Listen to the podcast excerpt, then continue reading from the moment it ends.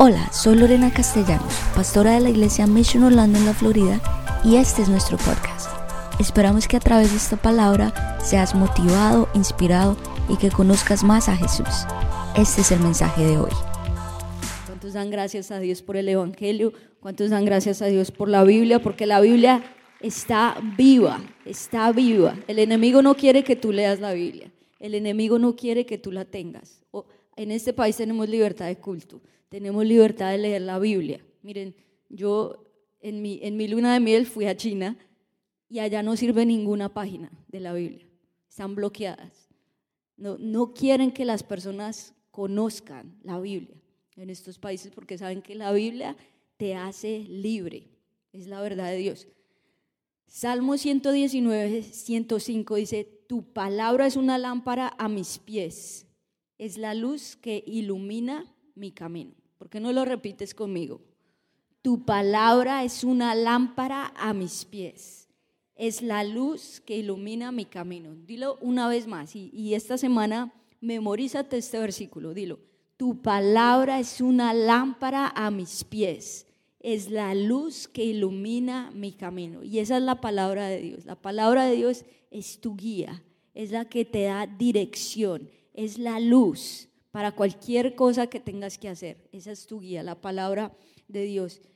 Y yo veo que la Biblia es como una carta de amor. No sé cuántos de ustedes, tal vez que ya están casados, de pronto cuando estabas de novio con tu esposo o tu esposa, se escribían cartas de amor a mano y son cartas de amor que, que tienen un gran valor, ¿no? Y muchas veces, wow, esa, esa carta que me escribió, o esas palabras tan lindas, o ese poema, me acuerdo el primer poema que mi esposo me escribió, era muy chistoso, pero como que era como de un niño de, como de, de 15, de, sí, 12, 13 años, pero bueno, estaba intentándolo, pero a mí me encantó, ¿no? pero es esas cartas de amor que tú guardas en tu corazón y tal vez aún cuando ya eres mamá, mis hijos a veces me escriben cartas, mami, te amo, eres linda, y yo, ah, qué lindo. Le tomas fotos, las guardas y son como muy especiales para ti. Y para mí la Biblia es como esa carta de, de amor de parte de Dios para nosotros. Esa es la Biblia. Y entre más tú te enamoras del autor, porque si el autor es Dios, tú más quieres conocerlo, más quieres estudiar la Biblia y te dices, wow, Dios es tan lindo que me escribió una carta de amor. Porque la Biblia tiene historia, tiene poesía, tiene muchas cosas, pero tú no haces lo mismo con cualquier otro libro. Uno no se lleva el libro, la historia de los Estados Unidos y la guardas por todo lado. O el álgebra de Baldor, no puedo vivir sin esto. No, sino que son libros que son lindos, o la poesía, o libros poéticos que son lindos, pero no es como que, uy, este libro no puedo vivir sin, sin este libro. Pero la Biblia sí es así, que es una carta de amor para ti y tú dices, wow, me quiero enamorar de ese autor. Ese autor fue el que escribió toda esta Biblia y entre más conoces al autor, más te enamoras del libro. Entre más tú conoces al autor, más te vas enamorar el libro. Y acá tengo esta tacita de agua. Este, el agua representa tu alma. Y acá tengo esta bolsita de té, que la bolsita de té representa la palabra de Dios.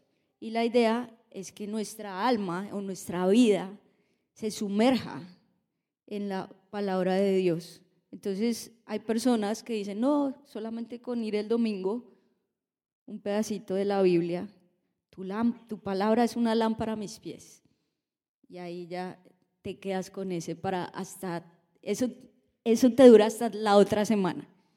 Un pedacito. Al otro día se te olvida, se te olvida, se te olvida. Y de pronto el miércoles otra vez, ay, el versículo que pusieron en la historia de esta persona, listo. Y eso fue lo suficiente. Entonces no, no estás sumergido en la palabra de Dios. Pero ya cuando empieza el té a hacer efecto, empieza a oler a rico, ¿no es cierto? Empieza a oler a rico y como que el aroma del agua empieza a cambiar. Y eso es lo que queremos que la Biblia haga, que la Biblia empiece a inundar todo lo que somos y que, y que las personas digan, wow, estás actuando diferente, hueles diferente. Empiezas tú, wow, a hablar diferente, ¿qué es lo que te pasa? Y tú dices, es que me estoy sumergiendo en la palabra y tú eres como el hermano Yun, que tú estás obsesionado. ¿Cómo, ¿Cómo eres tú cuando estás enamorado de alguien, cuando estás enamorado? De pronto si estás casado de tu esposo, piensas en esa persona todo el día, quieres hablar con él, quieres todo el tiempo como estar en contacto y pues la idea es que eso siga en el matrimonio también. Pero como que tú quieres todo el tiempo estar en contacto con, con esa persona que, que amas. Y es lo mismo con Dios. Tú estás ahí enamorándote de Dios y empieza todo tu ser a ser sumergido en la palabra de Dios. Y te tengo la noticia que vas a empezar a tener el aroma del Espíritu Santo el aroma de Jesús dentro de ti. Tres puntos para estudiar la Biblia. El primero que puedes anotar ahí es, escoge una Biblia física en una traducción que te guste. Escoge una Biblia física en una traducción que te guste. Juan 8, 31 y 32 dice, Jesús se dirigió entonces a los judíos que habían creído en él y les dijo, si se mantienen fieles a mis palabras, serán realmente mis discípulos y conocerán la verdad y la verdad los hará libres. Jesús le estaba diciendo a sus discípulos, tienen que mantenerse fieles a mis palabras. ¿Y cómo tú te vas a mantener fiel a la palabra si no la conoces? Y ahí te dice, y conocerás la verdad. ¿Quiénes son las personas que conocen la verdad? Los que estudian la Biblia, los que estudian la palabra. Y cuando tú conoces la verdad, eso es lo que te hace libre. Y aunque las circunstancias digan otra cosa, tú aquí adentro eres libre, porque eso es lo que hace el poder de Dios. Entonces vas a escoger una Biblia y ¿por qué física? Porque es, es diferente. O sea, yo, yo soy una persona que amo lo digital también y hace más o menos dos años volví a la Biblia física. El Espíritu Santo me, me habló y me dijo, vuelve a la Biblia física. Entonces yo, amén, Señor. Entonces volví a la Biblia física y sí tiene, es diferente porque tú la abres, tú tienes el olor, como que tú la tomas y como que es diferente. A mí me encanta ahora mi Biblia física y, y, me encanta aún que mis hijos me vean leyendo la Biblia física. Es muy diferente que te dan en el iPad o en el iPhone a que te digan, y estoy leyendo la Biblia y, y como que tú eres ese ejemplo para ellos y porque una traducción que te gusta, porque hay muchas traducciones de, de la Biblia y la Biblia está escrita en el Antiguo Testamento en hebreo, en el Nuevo Testamento en griego, bueno, en el Antiguo Testamento en hebreo y en arameo, y en el Nuevo en griego.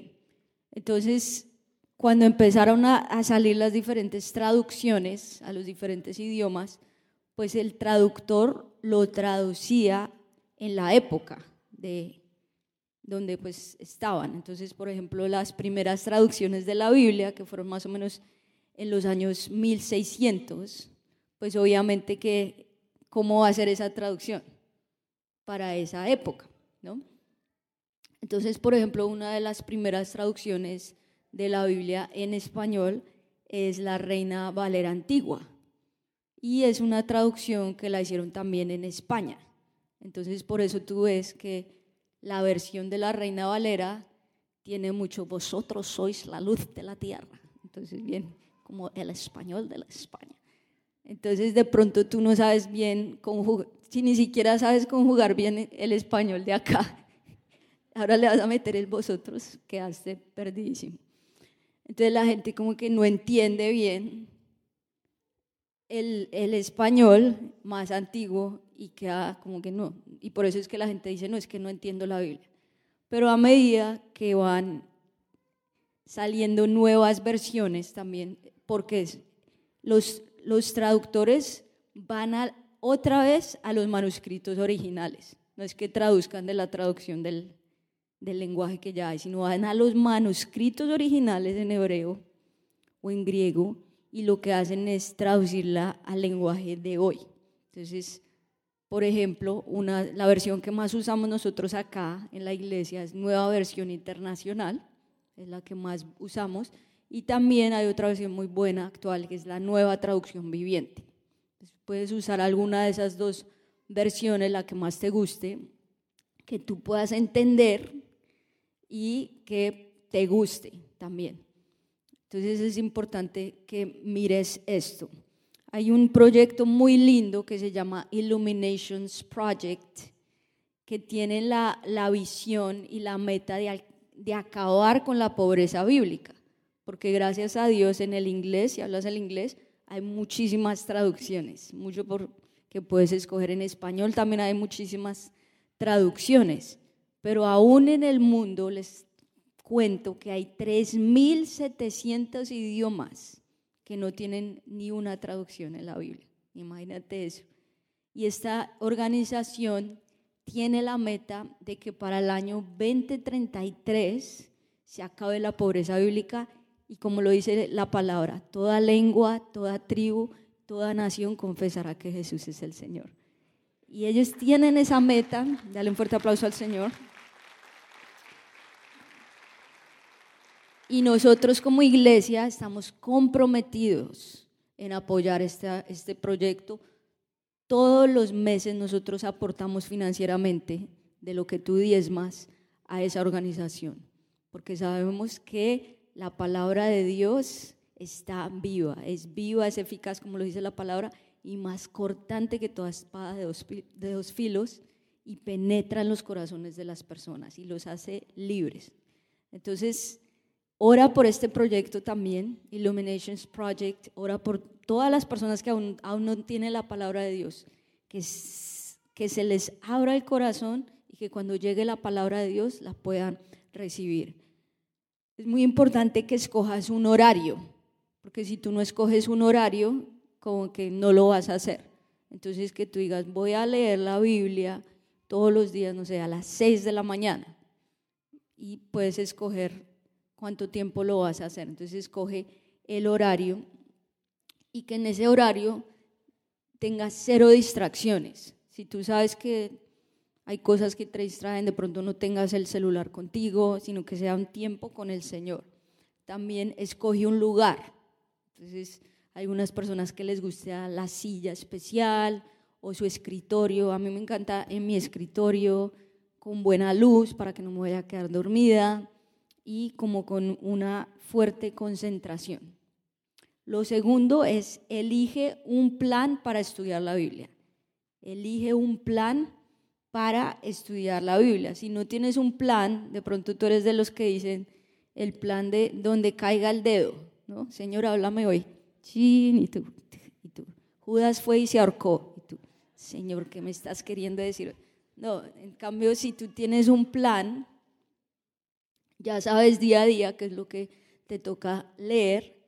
A mí me encanta la Biblia en un año. Para leer la Biblia en un año, más o menos tienes que leerla 15 minutos, a veces 20 minutos por día. O sea, no es mucho, porque la gente dice, la Biblia en un año, 15 minutos al día lo puedes lograr, no es mucho.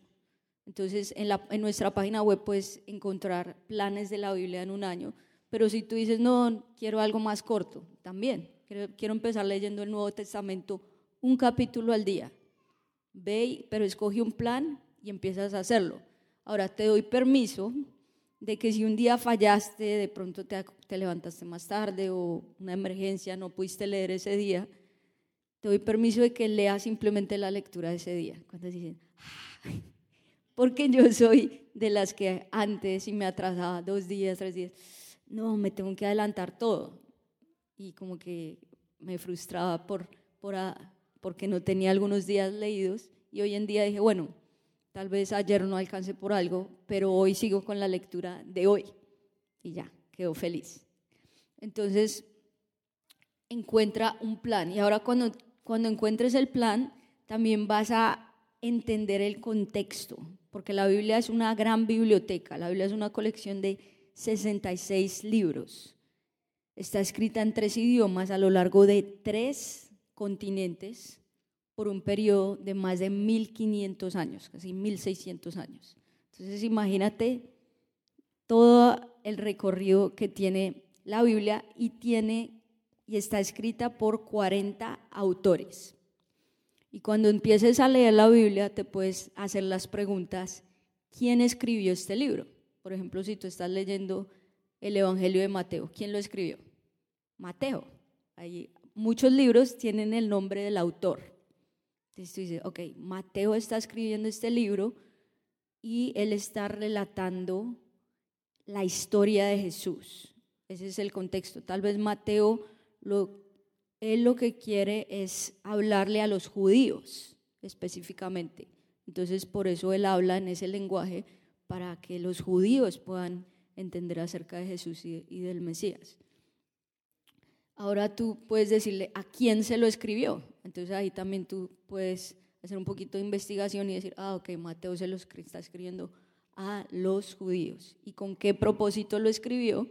Y ahí tú puedes decir, ok, él quiere narrar lo que fue, por eso él, narra, Mateo es el que mejor narra la genealogía de Jesús, desde Adán hasta Jesús, porque quiere ver cómo toda la Biblia es una gran historia que nos lleva hasta Jesús y todo el Antiguo Testamento lo que nos estará preparando hasta el nacimiento de Jesús. Ahora es importante que la leas todos los días, que la leas despacio y como que a mí a veces me, me pasa que como que uno lee, no entiende, vuelvo a leer, ¿no? Y, y, me empiezo a hacer preguntas, bueno, ¿qué entendí? Tal vez cuando estés leyendo como que hay un, un versículo que resalta, ¡pum! Tú dices, wow, este, este verso es increíble, lo anotas, dices, ok, ¿qué promesa? ¿Qué promesa veo en esto que leí hoy? Y la notas. Y también vas a hacerte la pregunta, ¿cómo lo puedo aplicar a mi vida? Porque no es simplemente llenarte de conocimiento, sino, ok, ahora cómo yo puedo aplicar a mi vida esto y también anotas una aplicación. Y número tres, únete a un grupo Go. Únete a un grupo Go. Proverbios 27, 17 de la nueva traducción viviente dice, como el hierro se afila con hierro, así un amigo se afila con su amigo. Es muy importante en grupo también estudiar la Biblia. Y hoy estamos en nuestro market de grupos Go. Uh. entonces hoy es una oportunidad muy buena para que tú puedas encontrar un grupo para ti. ¿Y por qué un grupo? Porque, por ejemplo, digamos hoy que estamos estudiando acerca de este tema de la Biblia. Entonces, durante la semana, tú asistes a tu grupo, ya sea presencial o online, y van a empezar a hablar aún más acerca del tema. Bueno, ¿tú cómo, tú cómo estudias la Biblia? ¿Tú qué versión usas? Y empiezas a hablar con amigos, como lo dice la palabra. Hierro afila a hierro. Hierro, hierro afila a hierro y un amigo se afila con su amigo. Entonces, en conversaciones también con tus amigos, tú vas a poder crecer en tu conocimiento de la palabra, vas a poder profundizar acerca de la palabra de Dios y no solo esto, vas a ser amigos, porque ¿cuántos necesitan amigos? Uh, en este país a veces uno está muy solito, pues es una gran oportunidad para hacer amigos. Ahora, la Biblia también fue escrita por poetas, profetas, granjeros, reyes, soldados, pastores, príncipes, sacerdotes, historiadores, pescadores, recolectores de impuestos, hombres de negocios y doctores. Y si tú te preguntas cómo llegaron todos ellos a escribir la misma historia sin contradecirse, es increíble. ¿Saben por qué sucedió esto? Porque Dios es el autor de la Biblia. Toda la Biblia es inspirada por Dios. Y estas, estos autores que escribieron, que fueron inspirados por el Espíritu Santo, en sí simplemente estaban escribiendo lo que Dios les revelaba. Y eso lo, lo vemos en 2 Timoteo 3:16 que dice, toda la escritura es inspirada por Dios y es útil para enseñar, para reprender, para corregir y para instruir en la justicia Toda la escritura es inspirada por Dios. Esto, como les digo, es una carta de amor de parte de Dios para tu vida. ¿Y, es, ¿Y qué hace la Biblia? La Biblia te enseña, la Biblia te reprende, porque a veces nosotros estamos yendo por un camino incorrecto, pero Dios te habla, el Espíritu Santo te habla a través de un verso y te dice, por ahí no es, es por aquí. Y tú ves la Biblia, la Biblia te reprende, La Biblia también te corrige, te instruye. Y la Biblia está categorizada en dos testamentos. El Antiguo Testamento, que ahí vemos los libros de las leyes, los libros de la historia, los libros de la poesía y los libros de la profecía, que la, la profecía son cinco libros mayores y cinco libros menores. No es porque sean unos más importantes que otros, sino porque unos son más extensos, más largos que otros. Eso lo vemos en el Antiguo Testamento. Después del Antiguo Testamento hay 400 años de silencio, donde no hay ningún inscrito, ningún escrito. Y después viene el Nuevo Testamento. Y en el Nuevo Testamento tú encuentras los cuatro evangelios, que es Mateo, Marco, Lucas, Juan. Los cuatro evangelios son una misma historia, pero relatada desde diferentes personas. Después de los evangelios viene el libro de Hechos, que me encanta ese libro, el libro de Hechos, y el libro de Hechos narra cómo comenzó la primera iglesia, la iglesia primitiva. Y después del libro de Hechos vemos las epístolas o las cartas, que la gran mayoría de cartas a estas iglesias que iban plantando, el apóstol Pablo escribía cartas a las iglesias y estos, estas cartas o estas epístolas están desde Romanos a Judas, son las cartas. Y el último libro de la Biblia es el Apocalipsis, que el Apocalipsis es la profecía de los últimos días y de la eternidad. Pero lo más lindo de, de la Biblia es que toda la Biblia narra la historia de Jesús. O sea, toda la Biblia desde que tú empiezas a leer Génesis 1, después la, la caída del hombre, ahí Dios da la promesa, van a ser un hombre que será el Mesías, que él va a derrotarle la cabeza al enemigo. Entonces ya vino la profecía y de ahí en adelante los profetas empiezan también a hablar de lo que sería el Mesías. Aún Isaías que tuvo la visión exacta de, lo que sufriría Jesús en la cruz 600 años antes de que ocurriera y después vemos la profecía que se cumple en Jesús y cómo Él dejó su legado en solo tres años y medio de ministerio y empieza la iglesia. Y lo más lindo es que se sigue escribiendo, porque cuando vemos el, el libro de Apocalipsis también vemos que Jesús va a regresar pronto y su venida está cerca y por eso tenemos que estar listos para la venida. Pero la Biblia es tan, tan, tan poderosa y saben, en la Biblia hay muchos versos que Dios habla, Dios es amor, Dios es justicia, Dios es paz, Dios te da fe. Pero yo creo que por encima de todo el, verso que más, el verbo que más se resalta es el verbo de dar. Dice primera de Juan 3:16, dice, en esto conocemos lo que es el amor, en que Jesucristo entregó su vida por nosotros. Así también nosotros debemos entregar la vida por nuestros hermanos. Y de eso se trata la Biblia. Cuando tú la lees, cuando tú empiezas a estudiarla y a meditar en ella, tú vas a decir, wow, Dios tiene eso para mí. Wow, Dios me ama. Wow, yo no merezco su amor. Wow, el Señor me, me está diciendo que Él es mi Padre y que aunque Padre y Madre te dejaran, con todo el Señor te recogerá. Dice, Señor, wow, tú eres muy grande para mí. Y el Espíritu Santo empieza a hablar a tu vida a través de la Biblia. Tú empiezas a tener revelaciones y tú dices, wow, el Señor viene pronto, tenemos que estar listos y tenemos que vivir todos los días como si fuera nuestro último día. El Señor me está diciendo que tengo que empezar a predicar la palabra, que tengo que empezar a compartir mi fe.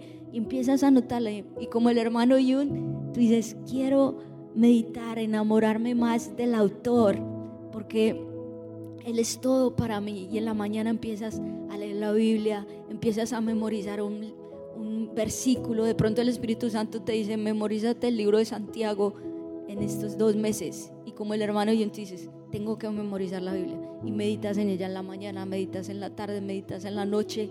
Y todo el día eres, estás con hambre de la palabra de Dios, porque eso es lo que hace el ayuno también. Cuando tú debilitas tu carne, pero tú dices, tengo hambre por tu presencia. Y ya no, no vas a querer tal vez estar mucho haciendo otras cosas, pero tú tu alimento va a ser la palabra de Dios. Día y noche vas a meditar en Él y todo tu ser va a ser transformado porque ese es el poder de la palabra de Dios. Y tú vas a decir, yo amo la Biblia, yo vivo por la Biblia, es mi guía, es todo, todo, todo para mí y la amo con todo mi corazón y vas a enseñársela a tus hijos y vas a hablarla con tu esposo y ese va a ser el tema principal de tu casa. Te, te tengo esa noticia. El tema principal de tu casa van a ser las buenas noticias de la palabra. No va a ser lo que está ocurriendo en tu país o en este país o en la economía o en todo lo que está ocurriendo. Pero el tema principal es, mira lo que Dios me habló, que Dios te habló a ti. Compartamos juntos porque toda tu ser va a ser transformado por la palabra de Dios. Cuando la palabra de Dios llega a un hogar, ese hogar es transformado. Cuando tu, vida es guiada por la palabra de Dios, por la Biblia, tu vida es transformada. Vas a, Dios te va a hablar en la palabra y te va a decir las decisiones que debes tomar.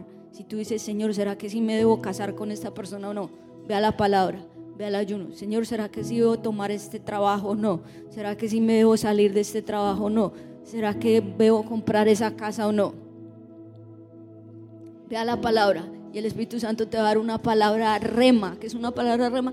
Es una palabra específica para un momento específico. Cuando tú escudriñas las escrituras, cuando tú te apasionas, eso es lo que hace la palabra de Dios. Gracias por escucharnos. Esperamos que este mensaje haya sido de gran bendición para ti. Te invito a que te suscribas y lo compartas con tus amigos. Para más contenido en nuestra iglesia visita missionorlando.com. Que Dios te bendiga.